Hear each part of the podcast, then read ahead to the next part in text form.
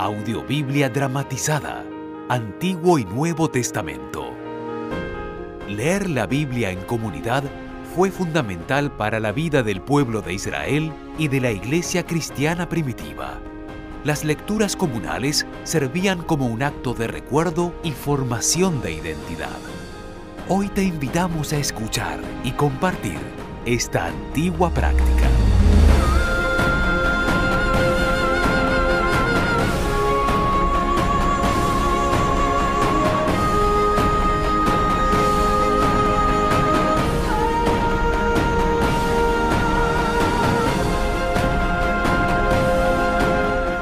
Producción de la más alta calidad. Grabada en distintos países de Latinoamérica con los más reconocidos actores y artistas.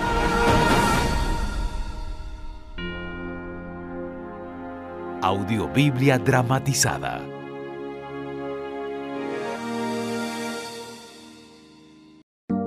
Primera carta de Pablo a los tesalonicenses, capítulo 5.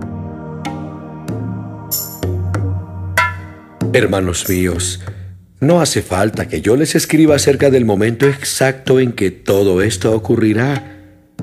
Ustedes saben muy bien que el Señor Jesús regresará en el día menos esperado, como un ladrón en la noche. Cuando la gente diga, todo está tranquilo y no hay por qué tener miedo, entonces todo será destruido de repente. Nadie podrá escapar, pues sucederá en el momento menos esperado, como cuando le vienen los dolores de parto a una mujer embarazada. No podrán escapar. Pero ustedes, hermanos, no viven en la ignorancia. Así que el regreso del Señor Jesús no los sorprenderá como un ladrón en la noche.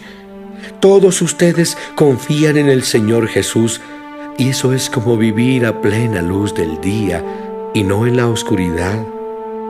Por eso debemos mantenernos alerta y vivir correctamente y no tan despreocupados como viven algunos. Los que viven pecando y emborrachándose y sin preocuparse por el regreso del Señor Jesús, realmente viven en la oscuridad. Pero nosotros no vivimos en la oscuridad, sino en la luz. Por eso debemos mantenernos alerta y confiar en Dios y amar a toda persona. Nuestra confianza y nuestro amor nos pueden proteger del pecado como una armadura. Y si no dudamos nunca de nuestra salvación, esa seguridad nos protegerá como un casco.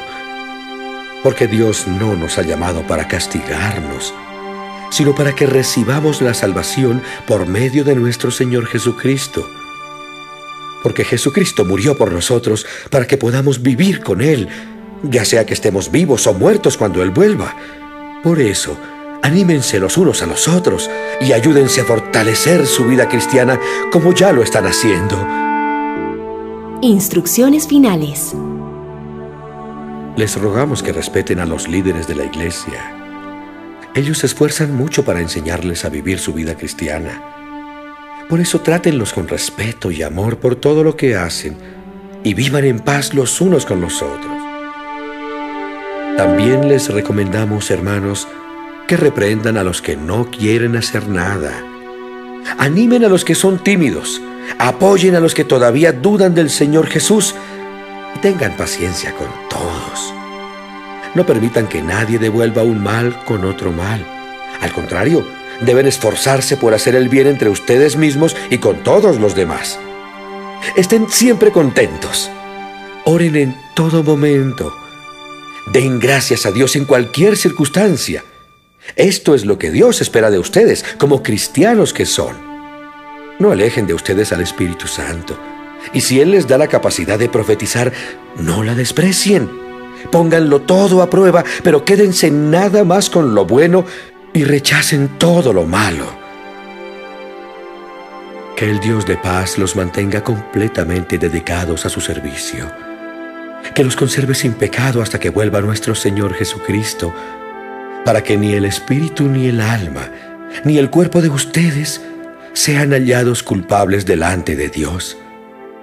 Él los eligió para ser parte de su pueblo y hará todo esto porque siempre cumple lo que promete. Despedida. Hermanos, oren también por nosotros. Saluden con un beso santo a todos los hermanos de la iglesia. Con la autoridad que me da el Señor Jesús, les encargo que lean esta carta a todos los de la iglesia. Pido a nuestro Señor Jesucristo que les siga mostrando su amor.